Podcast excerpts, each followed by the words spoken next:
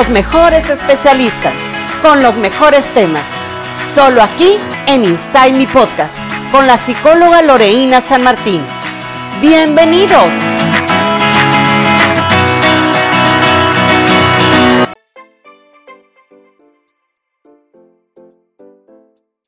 Algunos hemos experimentado los celos porque los hemos vivido como experiencia propia. ¿Quién no se ha mostrado celoso cuando está en una relación de pareja? Por ejemplo, cuando percibes eh, a una persona del sexo opuesto amenazante ante la estabilidad de una relación amorosa en la que te encuentras, ¿no?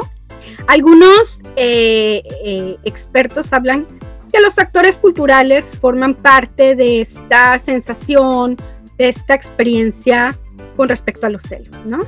En algunas culturas, por ejemplo, se pueden centrar en la importancia social eh, que hace relación al matrimonio y eh, solo pueden aprobar el placer sexual entre las personas o los cónyuges. Entonces esto nos conduce a tener la idea de la permanencia y de la posesión en una relación. Bienvenidos a Inside Me Podcast especial La vida en pareja. El tema de hoy los celos en la relación de pareja y me complace darle la bienvenida a la psicóloga Brisel Sánchez. Ella es terapeuta gestal y hoy nos comparte este tema tan polémico y tan peculiar en las relaciones de pareja. Brisel, bienvenida, ¿cómo estás? Muchas gracias, Loreina. Muy bien, muy bien. ¿Y tú cómo, cómo estás? Yo estoy muy contenta de que estés aquí con nosotros compartiendo este espacio en este proyecto y bueno, pues vamos a entrar de lleno al tema Brisel. Los celos, ¿qué tal? Muy bien, muy bien. Muchas gracias antes que nada por la oportunidad. Este, pues como bien decías, soy psicóloga, eh, especialista en psicoterapia gestal y parte de esto cuando inicio, yo creo que cada paciente que va llegando al consultorio me ha dado esta pauta de seguirme preparando, ¿no? Ellos mismos yo creo que llegó un punto en el que decía, híjole, llega este tema, ¿qué hago? Entonces es ir preparándome, este, seguir y, muchos de ellos está relacionado al tema de pareja, ¿no? Yo creo que un porcentaje alto cuando llega, eh, yo siempre me emociono, digo, a ver, este, ¿qué me trae este paciente, ¿no? Cuando es un paciente nuevo y muchos de ellos llegan por pareja. Sin embargo, eh, pues más allá de esta relación de pareja, siempre me enfoco mucho en ver cómo está la persona, ¿no? Porque mucho tiempo se, permanece enfocado hacia afuera cuando realmente pues hay que ver qué está dentro, ¿no? ¿Qué es lo que está generando dicha eh, problemática, dicho conflicto? Y pues bueno, de ahí, de ahí empieza todo. Eh, tengo mi consultorio privado, que es donde lo recibo, y también trabajo en algunas otras áreas este, en albergues o trabajo con, población migrante, donde también, este, quieras o no, pues va saliendo este tema justamente de los celos, ¿no? Y para adentrarnos un poquito más de lleno, yo creo que parte de la historia de, de dónde viene, ¿no? De dónde se generan estos celos, de dónde surge. Híjole, estaba pensando y me fui hasta lo más primitivo. ¿No? Estos programas que vemos a veces en Animal Planet donde está la manada y empieza a pelear el, líder, ¿no? Como el, ver este, quién se queda a lo mejor con la hembra, ¿no? Entonces, desde esta parte digo, bueno, es algo muy primitivo, algo que está arraigado y que a lo mejor traemos ya como seres humanos dentro de nosotros, ¿no? Eh, la, la pauta está en cómo lo controlamos cómo no nos dejamos llevar por esas emociones, por esos impulsos, tanto conscientes como primitivos, ¿no? Entonces, desde ahí empecé, me vine como recorriendo. Hablando de la parte este, neurológica, pues también hay varios estudios, ¿no? Hay un este, psicólogo dentro de la Facultad de Psicología en la UNAM que hizo una investigación, el, psicólogo Eduardo Calixto, donde habla que la vasopresina tiene mucho que ver en, esta situación de los celos, ¿no? A mayor nivel de vasopresina, este, pues poco a poco se va eh, debilitando este podríamos decirle, este amor pleno, esta estabilidad, y entonces empiezan a surgir todo esto de los celos. Como sabemos que la oxitocina, por ejemplo, que es la de la felicidad, este, y demás, entonces todo esto a través de neurológico entra en nuestro sistema nervioso central y pues de ahí viene mucho, ¿no? Este, ya después, por ejemplo, viene la otra parte que te comentaba, el no nada más es ver cómo está eh, mi relación con mi pareja, sino ver cuáles son esos vacíos que yo traigo, cuáles son esas inseguridades, eh, cómo anda mi autoestima, ¿no? Ese amor propio, como le llamamos y está muy de moda ahorita, eh, cuáles son mis miedos, incluso la dependencia emocional o el apego emocional que pueda tener la persona. Y esto a lo mejor desde una situación desde la niñez, ¿no? Nos podemos ir hasta atrás y ver qué hizo falta ahí, este, que no hemos trabajado, que no hemos sanado y por ende lo hemos arrastrado hasta acá, ¿sí? Y que a lo mejor no nada más en el área de pareja, sino familiar, laboral, algo ahí nos genera un conflicto. Y pues yo diría que esta parte de los celos, así general, tiene mucho que ver con la comunicación una comunicación en pareja, este, una comunicación sana, una comunicación segura donde puedas expresar tus emociones, el cómo te sientes, ¿no? Con libertad, que no te sientas limitado o reprimido a poder expresarlo, porque vivir en una relación de celos es constante angustia y a nadie le gusta estar abrumado, angustiado toda la vida, ¿no? Entonces también es llegar al punto de, evaluar, ponerlo en balanza y cuando estés en una relación de este tipo, donde el celo ya sea demasiado, que ya sea una, eh, un trastorno, incluso el, celo típico, eh, tomar como esta balanza y decir, bueno, vale la pena estar en esa relación, o sea, ¿a qué costo? ¿No?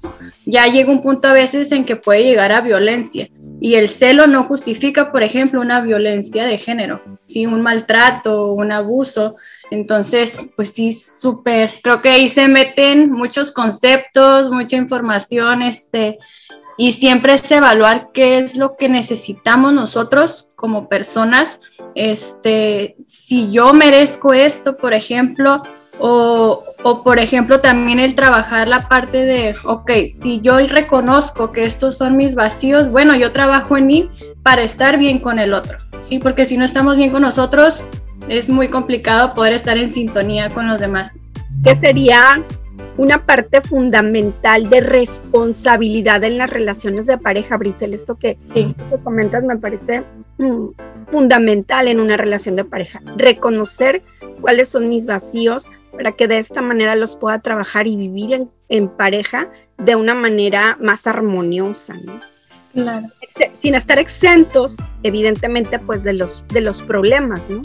Y que esto que yo trabajo, estos vacíos emocionales que yo trabajo en, psicoterapia, ¿no? En, la parte individual, me van a permitir enfocarme en la solución y no en la problemática, porque ese es el problema de las relaciones de pareja. Finalmente, eh, eh, eh, hay que entender pues un poquito que los celos tienen un componente cultural, ¿no? Hablamos de monogamia, hablamos de amor romántico, ¿no? Y creo que esto es lo que nos da como pequeñas eh, puertas para abrir ¿no? y encontrar ese idealismo en las relaciones de pareja, ¿no? Como si esta persona es parte de mí, es mío, marco territorio. Hablabas tú de un instinto, en el caso de los animales, ¿verdad? Un instinto, pero de los seres humanos también. Instintivamente estamos eh, tratando siempre de proteger a quien consideramos parte de nosotros, parte de nosotros. Pero desde la posesión, ¿verdad, Brisel? Así es. Ya sería una parte, ya entrar a algo posesivo, ¿no? A, esta persona va a ser mía para siempre. Y entonces ahí pueden desencadenar ciertas situaciones eh, de riesgo, ciertas situaciones que ya eh, en una persona a lo mejor ya se lo típica, pues puede crear un, conflicto mayor, ¿no? Incluso ponerse en riesgo a su pareja y a él mismo. Claro hay que, hay que evitar a toda costa, ¿no? Bueno, ya lo vamos a ir desarrollando. Eh, un poquito, ¿qué es el lenguaje de los celos? Los celos tendrán un lenguaje, tendrán esa información en las personas, en las parejas, en los seres humanos. Pues mira, lenguaje, este, aquí entra una parte que a mí se me hace un poco chusco, ¿no? Que es, se puede malinterpretar la parte de, es que me ama, o hace ciertas cositas, ciertas actitudes porque es que me demuestra que me está poniendo atención, que soy importante. Por ejemplo, eh, leía un poquito esta parte de cuando van a una reunión, por ejemplo, la manera en que abraza, ¿no? El hombre a, su pareja y es ella recargada aquí como que, ay, qué lindo, pero realmente él es el que está teniendo la dominancia de a quién está viendo a su pareja, a quién la está volteando a ver, incluso la presión y la tensión que usa en su mano, por ejemplo, tiene mucho que ver, ¿no? Y eso, si eres muy analítico y observador, son cositas que tú puedes observar.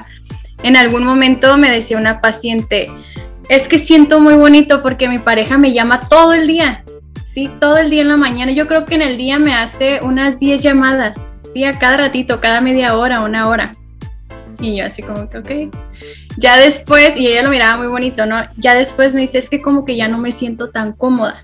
Siento como si, como si nada más quisiera saber qué estoy haciendo o dónde estoy. Entonces, eh, ya ahí, por ejemplo, se trabaja mucho desde la gestal en terapia, que es lo, que yo hago, el reflejo, ¿no? Lo mismo que tú me dices, yo te lo regreso, pero acomodado a lo mejor de cierta manera. Y escucharlo del otro es mucho más sencillo poder percatarte de la situación. Hasta que ella logró darse cuenta por ella misma lo que estaba sucediendo, ¿no? Entonces, este, por ejemplo, estas cositas son las que rescato. Eh, mucho tiene que ver a lo mejor también en la parte de prohibirte el, hasta cómo te vistes, ¿no? Este, si te arreglas tu cabello, si te maquillas, me ha tocado conocer mujeres en un, este, dentro de mi tesis de licenciatura hice una investigación con mujeres migrantes y muchas de ellas venían acá a Tijuana, estaban aquí en espera de un asilo político, y entonces platicaba con ellas y mucho era de, es que no podía arreglarme, es que si yo me maquillaba ya quería decir que andaba con alguien más, ¿no? Fuera de matrimonio. O que yo me andaba volando con alguien. Incluso la ropa, el no poder estudiar, este, el no poder ir a una, a una universidad, a una escuela, porque entonces estaba en convivencia con otras personas, ¿no? Entonces, entra aquí yo miraba esta parte del celo, pero también esta parte del celo machista, ¿no? El cómo se limita, por ejemplo, en esta parte de género, a, poder estudiar, ¿no? A poder salir adelante, progresar, este, y, y si eran, eran mujeres con una autoestima muy quebrantada, muy lastimada, este, donde había mucho que trabajar, ¿no? Es como ahora dicen, eh, se les apagaba ese brillo, ¿no? Y yo las miraba y, las miraba así como que con unas habilidades, unas alas enormes, pero así atrapaditas, como con miedo a, salir, a explorar, a, desarrollarse, ¿no? Entonces... Es parte de, esta base dominante, eh, eh, volvemos al mismo, ¿no? Cultural, costumbres, creencias, ¿no? Sobre qué es correcto, qué es no, qué es no correcto, ¿no? Lo que me enseñaron, cómo me, han constituido psicológicamente a partir de estos sentimientos de idealización. Y, hablabas de algo muy importante, eh, eh, este rol de género que tenemos tan, tan eh, arraigado, ¿no? Tan instaurado en nuestra psicología, en nuestra forma de pensar, ¿no? En nuestra forma de ser incluso. porque el hombre en, ciertas culturas, con ciertas creencias, ¿no? Tiene que limitar eh, esta parte, decías, de, desplegar las alas de esa pareja, ¿no?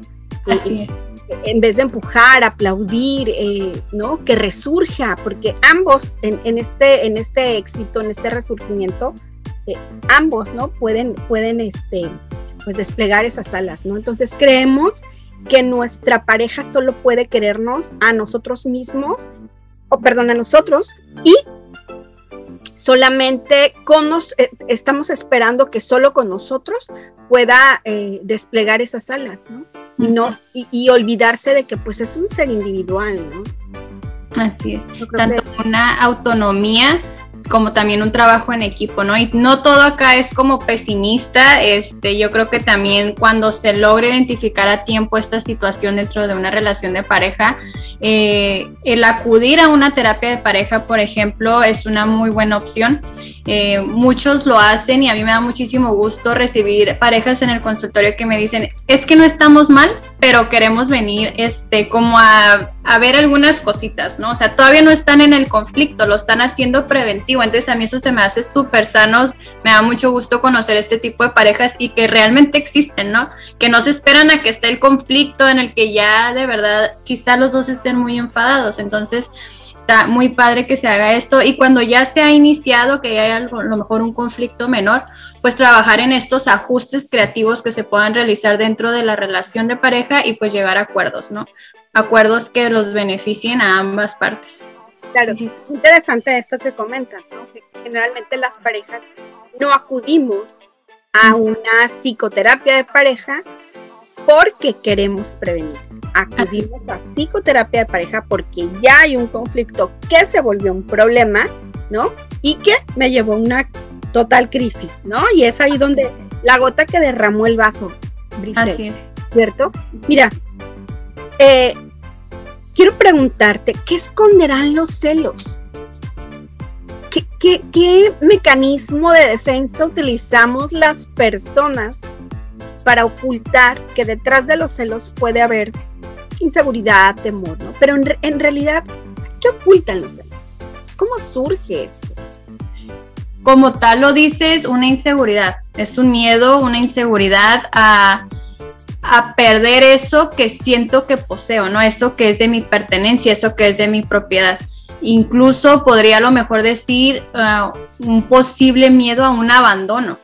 Sí, una herida que a lo mejor ya está desde la infancia, una herida de abandono, este, un eh, sentimiento a lo mejor de, inferioridad, de no sentirte suficiente o, por ejemplo, al, aparecer una tercera persona o algún alguna persona catalogada como amenazante dentro de la relación es no sentirme suficiente o capaz ante mi pareja a la presencia de esta otra persona, ¿no? Entonces ahí podríamos hablar a lo mejor de un sentimiento de inferioridad, este, pero todo yo creo está relacionado a, esta parte de no tener a lo mejor una seguridad en nosotros mismos, eh, de decir, bueno, soy esto, este, y no tanto por lo que tenga la persona, sino por, por lo que es internamente, ¿no? Yo sé que tengo valores, este, sé que soy capaz de esto, capaz de aquello, entonces me acuerdo una vez que me decían este, un maestro, ¿no? Nosotros somos los que nos ponemos ese valor, ¿no? Ese 100%, por así poner un ejemplo.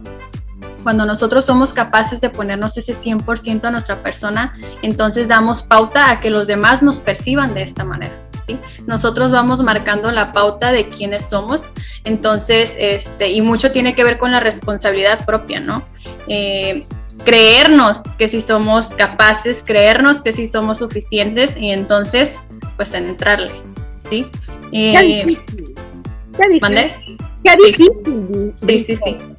Muy difícil eh, porque esta introspección que tenemos que hacer sobre eh, eh, estas preguntas, ¿no? Darme cuenta cuál es el, origen real de lo que estoy sintiendo, porque estoy intentando controlar, poseer a la persona, viene de esto que decías, ¿no? Eh, de esta inseguridad, de este valor que me doy. No me creo lo suficientemente capaz de mantener a una persona por el simple hecho de que esa persona vea tal cual soy, ¿no? Así es. Sí, y parte de esto también es echarte este clavado en ti mismo y empezar a analizar cada estas cosas, cada cuestión, cada característica que hablamos de, de estos vacíos, ¿no? Este, yo siempre les digo, no te asustes si de acá de la terapia, hablando como de una terapia individual antes de la de pareja, es no te asustes este, si de repente sales de sesión y sales triste, si sales enojado, en algún momento una paciente me dijo, ya no sé si quería venir porque la última vez salí muy enojada. Y yo, es que de eso se trata, te estás dando cuenta de cositas que traes ahí que no te habías dado cuenta antes. A nadie le gusta quemarse en el comal y voy a ir a volver a poner la mano. ¿Sí? Y tampoco se trata de guardar todo en el cajoncito y que al rato vayas y te vuelva a salir. Entonces es agarrar cada una de estas situaciones internas, cada situación, cada este que no se ha sanado, agarrarla, sentirla, vivirla, conocerla, analizarla y entonces aceptarla tal cual es para poder sanar. ¿sí? Qué, difícil el diálogo interno, pero más difícil el diálogo con tu pareja. ¿no? Cómo hablas, cómo le expresas, cómo le explicas lo que estás sintiendo, qué posición, o sea, en, en, el, en esta cuestión, en este calor de los celos, reprochamos, Brisel, Sí. Enjuiciamos, juzgamos, ponemos el dedo en la llaga, ¿no? Sí. Sin antes reconocer que ese sentimiento parte de mí, que a lo mejor no tiene nada que ver con el otro, ¿no? Eh, eh, hablamos cuando no hemos vivido una experiencia de infidelidad, porque parte de los celos puede estar surgiendo a través de esta, pues de esta, de esta desconfianza, de esta ruptura de acuerdos en una relación de pareja. Pero qué difícil entonces hablar y expresarle al otro eh, qué estoy sintiendo, por qué lo estoy sintiendo. Si estoy hablando desde mi posición de orgullo, de mi, de mi posición hedonista, egoísta y por supuesto del temor, del temor a perderte, ¿no? Eh, cuando reprochamos y hacemos todo esto, eh, todo, este enjuiciamiento, ¿no? todo este juicio que le damos un valor también exacerbado, importante, ¿verdad? Eh, hablamos de eh, no quiero estar sola, no quiero que te vayas con otra persona, ¿no? Y me da miedo estar sola. Así. Ya atendemos, eh, Grisel. Esta parte que dices, rescato varias cositas de lo que dices me voy por orden. La primera es el reproche, ¿no? Reprochamos porque muchas veces nos guardamos cositas, las dejamos pasar y entonces esperamos ese momento de conflicto para soltar todo como una bomba. Por ello la importancia de en el momento en el que sentimos este cierta eh, molestia, si no estamos de acuerdo ante cierta situación, es decir cómo te sientes, como tal decías ahorita, ¿no? Expresar cómo me siento, qué cosa no me pareció, qué cosa a lo mejor me hizo sentir un poco insegura, un poco incómoda y entonces lo expreso a mi pareja para tener, y, parte de es tener esta comunicación asertiva, ¿no? Esta comunicación sana. La otra parte súper importante es saber que no podemos cambiar al otro, inclusive a nuestra pareja, ¿sí?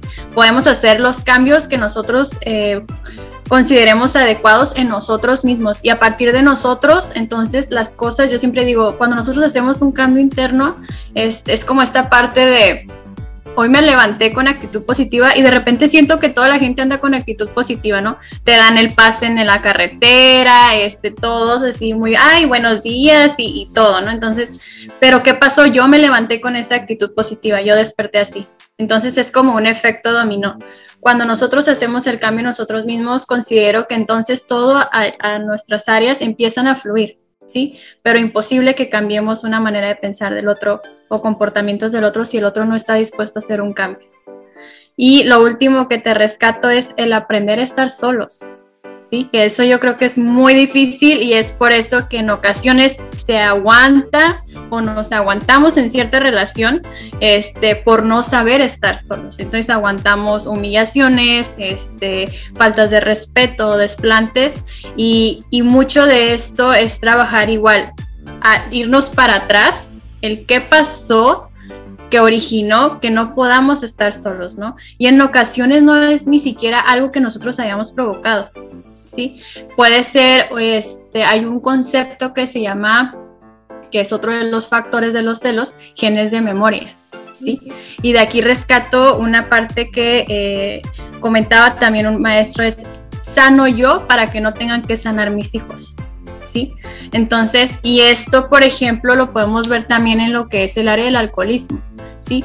Personas que crecen en un lugar este, de alcoholismo, por ejemplo, este, esta parte del aprender a estar solos, a ser este, autosuficientes, ser personas autónomas, se les complica demasiado. ¿sí? Yo crecí en un lugar alcohólico, por ejemplo, y esta parte a mí se me dificultó bastante. ¿sí? Y no es un proceso fácil, no es una tarea fácil, pero poco a poco es irte conociendo, ¿no? Y rescatar que pues siempre vas a estar tú contigo mismo, incluso esta parte a veces le pregunto eh, a los pacientes o, me pregunté yo a mí misma en algún momento el, ¿cuál es mi nieve favorita? ¿Cuál es mi, mi literatura favorita? mis eh, películas favoritas y llegó un punto en el que no sabía. Y yo dije, ¿cómo va a ser posible que no sepa si yo estoy conmigo misma todo el día? ¿Sí? Entonces es esta parte de disfrutar los momentos este, más simples, ¿no? A lo mejor ahorita prendo una veladora y leo algún libro de mi agrado, algún libro que me aporte algo. Entonces ese momentito eh, para mí el estar sola pues es muy gratificante, ¿no? En algún momento eh, tuve un paciente que me decía, es que no puedo ir a comer o desayunar solo. Siento que la gente se va a burlar de mí y que van a pensar que estoy loco y yo, yo lo, lo, lo, escuchaba, porque yo en algún momento también dije, ¿cómo voy a desayunar yo sola? ¿No? Pero es, es muy padre cuando te vas dando cuenta que vas dando estos pasitos y que vas superándolos, ¿no? Ahora ya puedo ir al cine, comprarme mis, mis palomitas y sentarme yo sola en la sala y, y no importa lo que la gente piense, ¿no? Porque ya construiste algo en ti, ¿sí? Claro. Entonces te rescato todo eso ahorita de lo que dices. Claro, gracias, Grisel esto que comentas eh, relacionado a estar con nosotros, qué trabajo nos cuesta conocernos para poder, para después conocer a las personas. Yo en consulta como común denominador veo a la idealización del otro. Sí. ¿No? Y tiene que ver con este amor romántico y primera fase o etapa de la pareja, ¿no?